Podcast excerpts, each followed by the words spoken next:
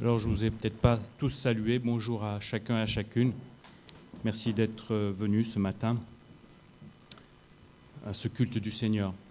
Euh, avant de lire le texte du jour, euh, dans l'évangile de Jean, un hein, texte qui m'a été confié, dont je ne suis pas responsable hein, de la portion sur laquelle je, dois parler ce matin, euh, je veux commencer par deux illustrations pour orienter l'écoute du texte qui sera dans Jean chapitre 15, hein, à partir du verset 18. La première illustration, je la prends dans un sport extrême finalement. Nicolas Dutot, c'était un sportif de haut niveau, c'est un sportif de haut niveau, qui a perdu l'usage de ses deux jambes dans un rallye moto en Italie il y a 10 ans. Il est paraplégique et là vous le voyez sur sa moto puisqu'il continue encore de pratiquer comme en tant que, il est paralysé de tout le bas du corps, sa passion, donc il la pratique, il participe ici au, Dakar 2019, et il roule avec deux coéquipiers dans le désert qui sont là tout le temps à côté de lui, parce que quand il tombe, eh ben, il faut le relever. Et sa moto est un petit peu spéciale, elle a été bardée d'une sorte de cage euh, sur le bas, pour bien le maintenir assis. Et dans une courte vidéo qui est paru sur FR3 sur Stade 2, voici ce qu'il déclarait Je pratique un sport qui est dangereux. J'en ai conscience, ce n'est pas de la pétanque ou du billard, et j'étais psychologiquement préparé à subir un accident. Quand j'ai entendu cette phrase, euh, je me suis dit Mais comment est-ce qu'on peut se préparer à une telle éventualité, connaissant le risque encouru? Ne vaudrait-il pas mieux pratiquer justement la pétanque ou le billard plutôt qu'un sport extrême? La seconde illustration, je vais la prendre chez les militaires. Et vous savez que euh, peu de temps après la mort de Cédric de Pierrepont et d'Alain Bertoncello, qui étaient membres du commando Hubert, en mai 2019, qui ont participé à la libération d'otages, donc euh, les radios et les chaînes de télévision se sont davantage penchés sur ces militaires. Et Européen en a interviewé deux, jeunes recrues d'une vingtaine d'années, qui ont terminé avec succès le fameux stage de 12 semaines qu'il faut faire et réussir pour intégrer le fameux commando marine. Et à la question quel a été le moment le plus dur de ce stage, l'un d'eux a répondu Tout ce qu'on fait, c'est pour préparer la suite de notre carrière, pour les missions. Pour moi, il n'y a pas d'épreuve plus dure que les autres. C'est surtout le fait de toutes les enchaîner. Ça joue sur la résistance psychologique. L'élément le plus dur, c'est le froid dans toutes les épreuves en extérieur pour les exercices de nuit. Après, on a tellement travaillé normalement psychologiquement qu'on ne doit pas craquer. Et il rajoute, on peut vite commencer à se démobiliser et à paniquer. Et dans une autre interview, un stagiaire confiait aussi que parmi les épreuves, l'une d'entre elles est, plus redoutée que les autres. Elle s'appelle le coxage. Alors, je ne suis pas sûr que tout le monde connaisse ce mot, c'est un terme militaire. C'est une situation de stress on nous enlève durant la nuit pour nous séquestrer, nous soumettre à des questions. Les prisonniers doivent ensuite s'évader par un parcours semé d'embûches dans un temps chronométré. Le but est de simuler au plus près du réel ce qui pourrait arriver si on était capturé par l'ennemi. C'est un moment marquant du stage. L'important, c'est de ne pas succomber aux trois F, la fatigue, la faim, le froid. Trois leviers pour te faire craquer tôt ou tard. Voilà, ces témoignages, je voulais les, les citer parce qu'ils mettent l'accent sur quelque chose qui est important, c'est l'importance de la préparation psychologique à une situation extrême. Et dans le fameux passage de l'évangile de Jean, chapitre 15, versets 18 et suivant, qui est affiché ici, Jésus, je crois, va préparer psychologiquement ses disciples à une réalité qu'il va falloir qu'ils prennent en compte, c'est la haine du monde envers eux. Alors, je vais, être clair sur ce point-là. Quand on parle de disciples ici, ce sont les douze disciples qui sont présents avec lui. Dans toute la section Jean chapitre 13 à 17, c'est à la veille de sa mort, dans la chambre haute, c'est très intime. Jésus parle à ses disciples et particulièrement ici, il les prépare. Et le lendemain, Jésus va mourir. On sait que ce sera pour lui une mission sans retour, en apparence, puisqu'il va y laisser la vie. Donc il s'adresse aux douze. On va lire, euh, j'ai pris la version, œcuménique de, la Bible. Euh, je vais essayer de lire dedans, même si c'est petit, bien que la version Semeur euh, soit à peu près équivalente. pour faire sortir un, point de traduction qui me semble important et que je vous parlerai après. Donc on va lire dans... C'est un peu ballot parce que j'ai amené ma Bible du semeur alors que j'ai écrit la version œcuménique, donc je vais lire dans la Bible du semeur. Parce que la plupart, je pense, ont la Bible du semeur. Jean chapitre 15, à partir du verset 18. Mais elles sont équivalentes. Hein. Si le monde a de la haine pour vous, dit Jésus donc à ses disciples, sachez qu'il m'a haï avant vous.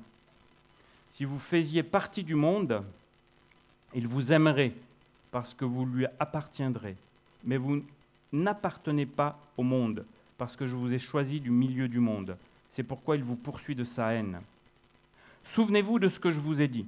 Le serviteur n'est jamais supérieur à son maître. S'ils m'ont persécuté, ils vous persécuteront vous aussi. S'ils ont gardé mes paroles, ils garderont aussi les vôtres mais c'est à cause de moi qu'ils agiront ainsi parce qu'ils ne connaissent pas celui qui m'a envoyé. Si je n'étais pas venu, si je ne leur avais pas parlé, ils ne seraient pas coupables. Mais maintenant, leur péché est sans excuse. Celui qui a de la haine pour moi en a aussi pour mon Père. Si je n'avais pas accompli au milieu d'eux les œuvres que, jamais personne d'autre n'a faites, ils ne seraient pas coupables. Mais maintenant, bien qu'ils les aient vus, ils continuent à nous haïr et moi et mon Père. Mais il fallait bien que s'accomplisse cette parole écrite dans leur loi. Ils m'ont haï sans raison. Quand le défenseur sera venu, celui que je vous enverrai d'auprès du Père, l'Esprit de vérité qui vient du Père, il rendra lui-même témoignage de moi. Et vous, à votre tour, vous serez mes témoins, car depuis le commencement, vous avez été à mes côtés. Je vous ai dit tout cela pour que vous soyez préservés de toute chute, car on vous exclura des synagogues, et même l'heure vient où tous ceux qui vous mettront à mort s'imagineront rendre un culte à Dieu. Ils en arriveront là parce qu'ils n'ont jamais connu ni moi, ni mon Père, ni moi. Je vous ai annoncé tout cela d'avance pour, que lorsque l'heure sera venue pour eux d'agir ainsi, vous vous, rappellerez, rappeliez que je vous l'ai prédit. Je ne vous en ai pas parlé dès le début parce que j'étais encore avec vous. Donc on va, on va, retourner, pardon, on va retourner à la première slide. Voilà. Donc le verset 17, qui n'est pas affiché là, euh, faisait la transition entre la situation des disciples dans leur relation avec Jésus, c'était le demeurer en moi, hein, le demeurer en Christ, qui a été développé par Kevin euh, dimanche dernier.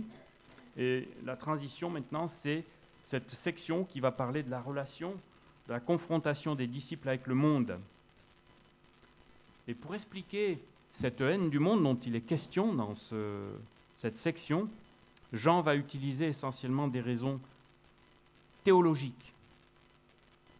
Et c'est pour cela que ces raisons-là vont traverser l'histoire et restent encore valables pour l'Église de tous les temps. Dans les versets 18 et 19, Jésus commence Si le monde vous est, Sachez qu'il m'a haï le premier. Et le but de ces paroles, quand il va faire appel à leur mémoire, sachez, ou à leur connaissance, sachez qu'il m'a haï le premier, c'est vraiment d'éliminer le facteur surprise. Il veut les préparer lorsque la persécution éclatera. C'est inévitable. Avant d'être des disciples, les douze étaient dans le monde, ils étaient du monde. Jésus a dit, je vous ai choisi du milieu du monde. Le monde, dans l'usage de Jean, n'englobe aucun croyant. Ceux qui viennent à la foi ne sont pas du monde. Nous ne sommes plus du monde, bien que nous sommes dans le monde. Le monde, c'est ce qui s'oppose à Dieu, ce qui ne croit pas en Dieu. Ils ont été choisis du milieu du monde. Et dans ce passage, ce qui déroute, quand on, l'a lu, alors que Jésus parle de la haine du monde, si le monde vous hait, c'est déroutant de voir qu'il ne va pas faire suivre sa déclaration de paroles de consolation, ni de promesses du style ben, priez et je serai là, je vous préserverai, je vous secourrai. Il n'y a pas d'antidote à la douleur et ce n'est pas le but de Jésus de leur donner euh, le cachet à avaler en cas de, problème. Hein. Il n'y a pas d'antidote à cette douleur-là. Il va leur annoncer les choses qui vont arriver. Mais il fait suivre cette constatation de la haine du monde a un appel plutôt à, à se raccrocher aux vraies raisons. Quand il dit sachez, cette raison qu'il donne, ce n'est pas une raison sociologique, hein, euh, pourquoi l'homme est anti-Dieu, il ne va pas se lancer là-dedans, euh, parce qu'il croit en la science, parce que si, parce que non, ce n'est pas du tout ça. C'est une raison théologique. Sachez qu'il m'a haï avant vous. La raison, c'est Jésus. Ce n'est pas à cause de vous, mes douze disciples, ce n'est pas votre faute, ce sera à cause de moi, parce que le, le monde me hait, mon Père et moi. Et il va continuer, verset 20, Souvenez-vous. Jésus veut marquer leur mémoire. Souvenez-vous de cette parole. Le serviteur n'est pas plus que son maître. Il l'a déjà dit cette parole, vous vous rappelez, euh, dans chapitre 13, lors du lavage des pieds des disciples. Et c'était, elle s'appliquait cette parole euh, au service à rendre aux frères et aux sœurs. Et il y avait une identité de service entre le maître et ses disciples.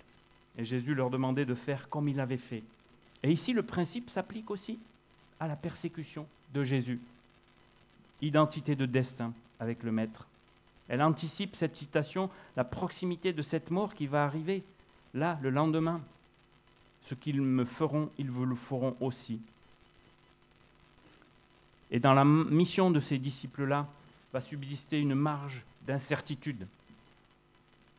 Soit le monde accueillera Soit le monde vous rejettera, soit le monde vous accueillera, comme il a fait pour moi. Et donc au verset 21, ils vous feront tout cela, ils vous le feront à cause de mon nom.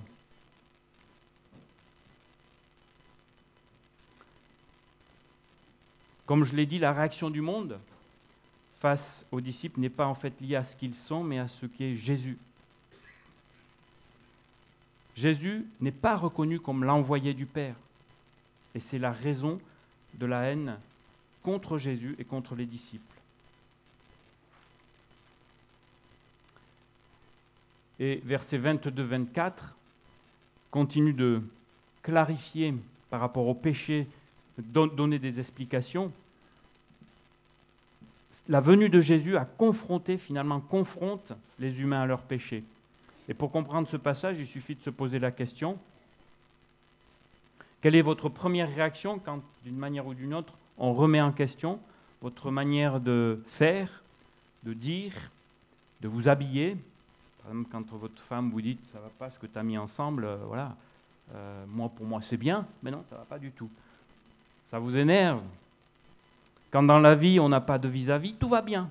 On peut faire ce qu'on veut, on ne se remet pas en question, on ne se réévalue pas on est parfait. On ne voit pas forcément les choses telles qu'elles sont. Mais quand on trouve un vis-à-vis, les choses changent. Comme Jésus est le vis-à-vis de l'humanité. Dans la relation avec quelqu'un, dans le couple, ou euh, au travail, avec un collègue, tôt ou tard, vous recevrez un écho de ce que vous avez envoyé à l'autre. Et des fois, ça fait mal. C'est comme quand on se regarde dans le miroir. Oh là là, il faut que je me maquille. Enfin, pas moi. Hein. Jésus est le miroir qui renvoie à tout homme ce qu'il est réellement et non pas ce qu'il croyait être. Et c'est vraiment ces, versets qui parlent de j'ai parlé, ils ont vu mes œuvres, leur péché demeure. Ça met en lumière le péché.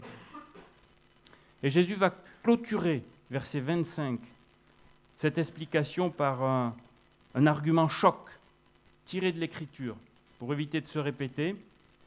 Il adopte un style très raccourci qui ressort bien de la version de Tob. C'est pour que s'accomplisse la parole qui est écrite dans leur loi. C'est tout ce qu'il a dit sur la haine du monde. C'est pour que s'accomplisse la parole qui est écrite dans leur loi. Dans leur loi, ils m'ont haï sans, raison. Ça va être le dernier point de l'argumentation. C'est écrit dans leur loi, dans la loi, dans l'Ancien Testament. Ils m'ont haï sans raison. Et cette citation de l'Écriture, est empruntée au psaume 69. Elle évoque le destin du juste persécuté à tort. Et cette haine injustifiée, sans raison, jette le discrédit sur ceux qui la véhiculent et la vivent. Elle démasque des êtres humains qui agissent par méchanceté gratuite envers Dieu. Elle confirme l'absurdité de cette attitude de haine qui n'a pas de fondement. Cela montre que l'humain est mauvais envers Dieu sans raison et agit mal envers Dieu sans raison.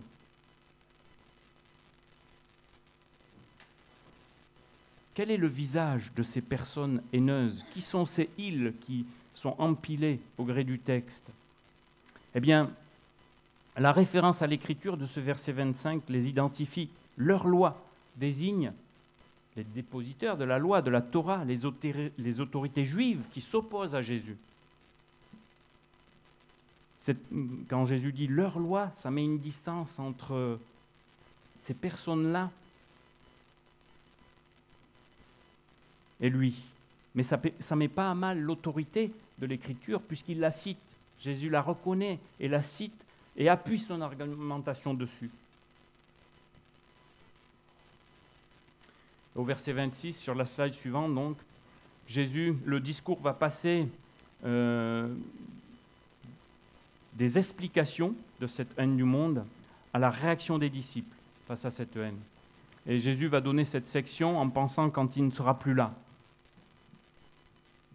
Le Saint-Esprit sera là. Le défenseur, le paraclète.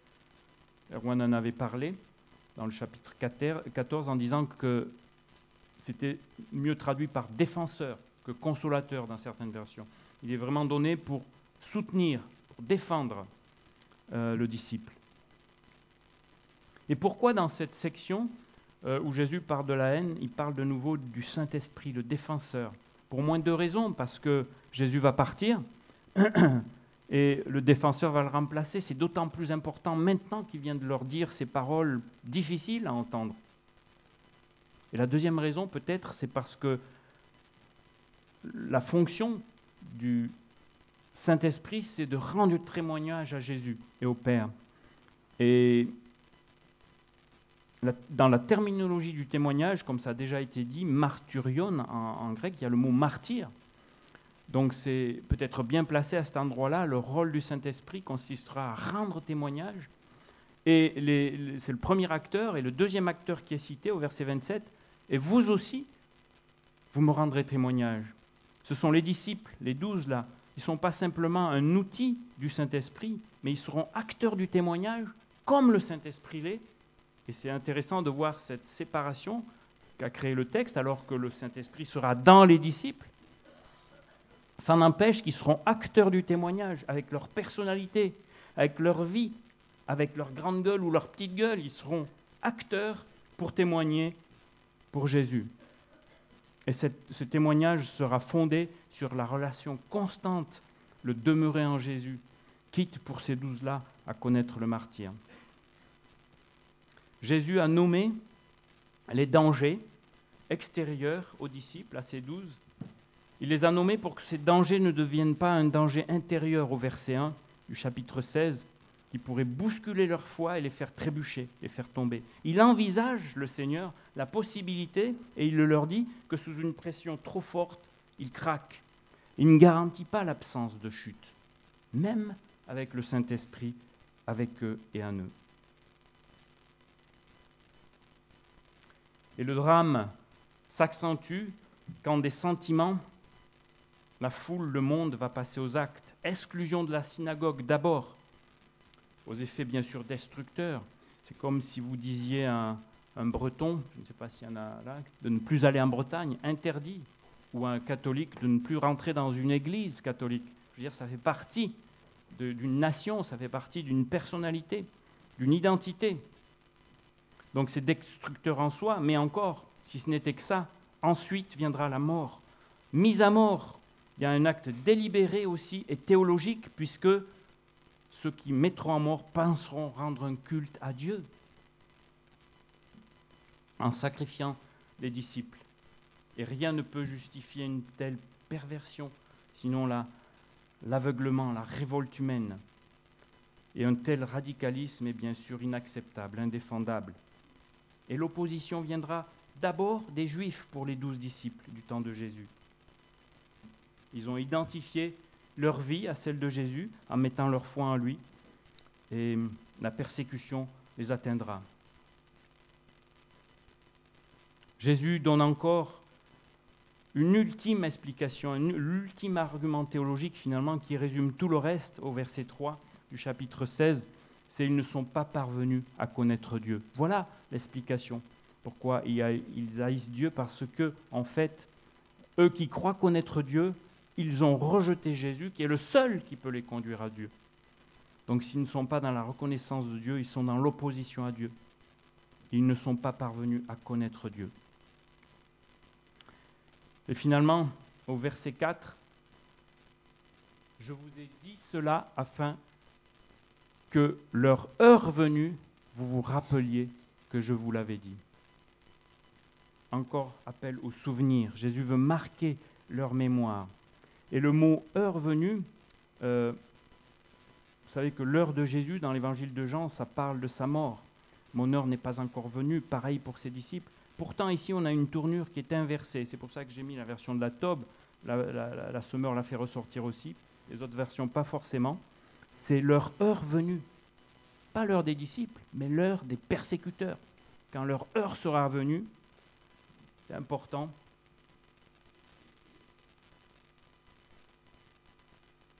Eh bien, ça sera leur défaite. Ça sera l'heure de leur défaite.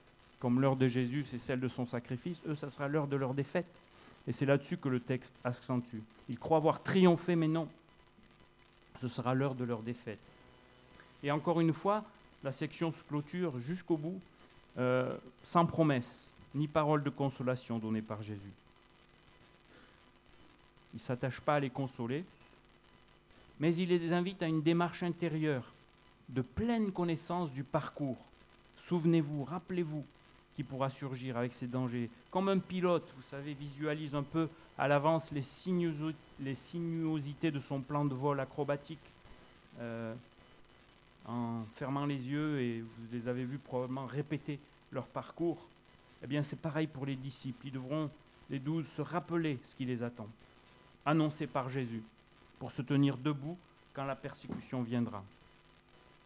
Et précisément, savez-vous comment sont morts les douze apôtres de Jésus? Je vous propose une petite vidéo de deux minutes et je clôturerai après.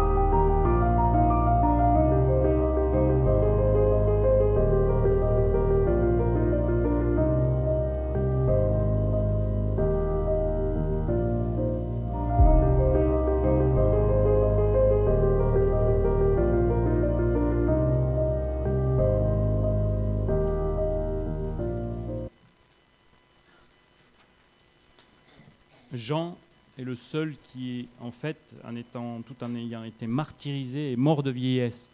Euh, mais les douze ont connu le martyr. Je disais que Jésus n'a pas consolé ses disciples dans ce passage. Et il a fait mieux que cela. Si on poursuit un petit peu, parce que son discours n'est pas fini, dans Jean 17, il va prier pour ses disciples, pour ces douze-là, après ces paroles qu'il leur a dites.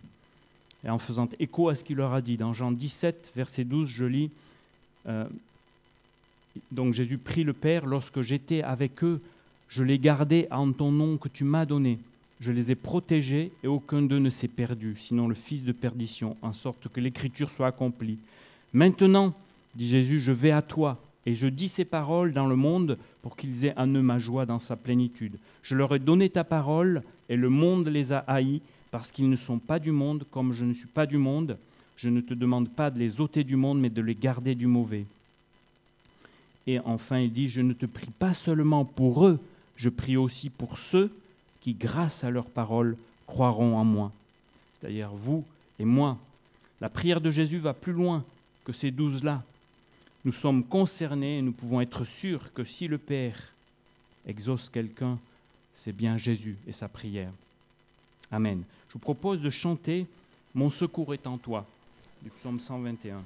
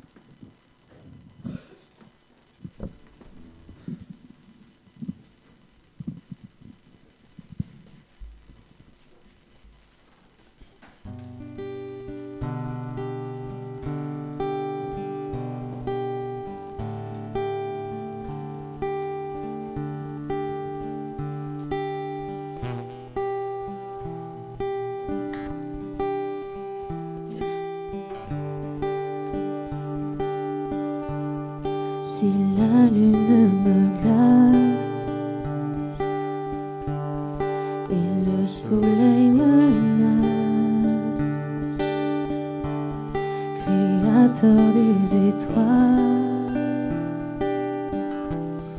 mon secours est en toi. Si mes larmes ruissellent, et que mon pas chancelle,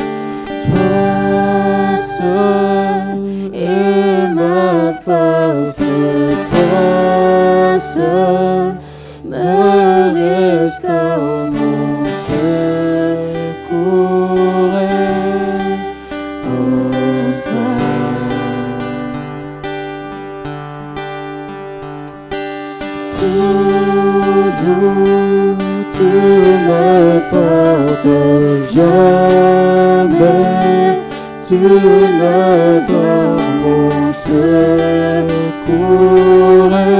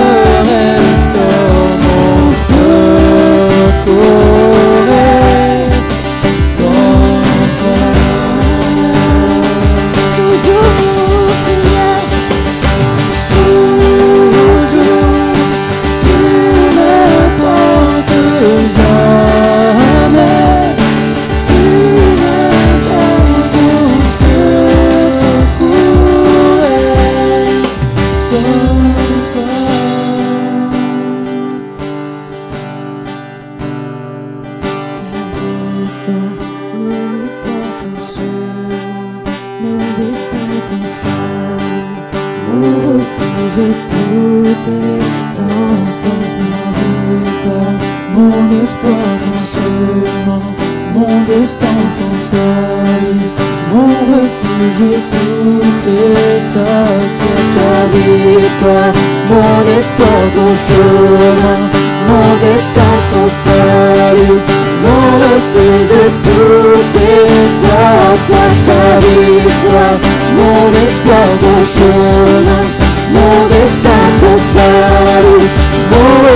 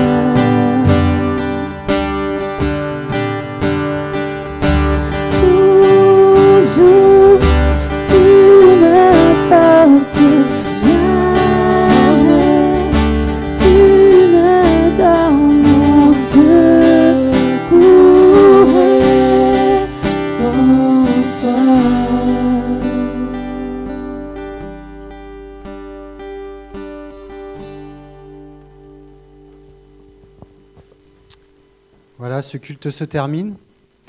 Euh, si vous avez besoin de la prière, n'hésitez pas à, venir. Il y aura toujours quelqu'un pour prier pour vous et moi je veux bien prier pour, euh, vous. Et j'aimerais vous donner ce, passage que, j'avais en tête euh, tout à l'heure, qui a été dit. hein. Cette exhortation de Jésus, allez, faites de toutes les nations des disciples, baptisez-les au nom du Père, du Fils et du Saint-Esprit. Amen et que la grâce du Seigneur Jésus-Christ, l'amour de Dieu et la communion du Saint-Esprit soient avec vous tous. Amen. Bon dimanche, bonne semaine. Au revoir.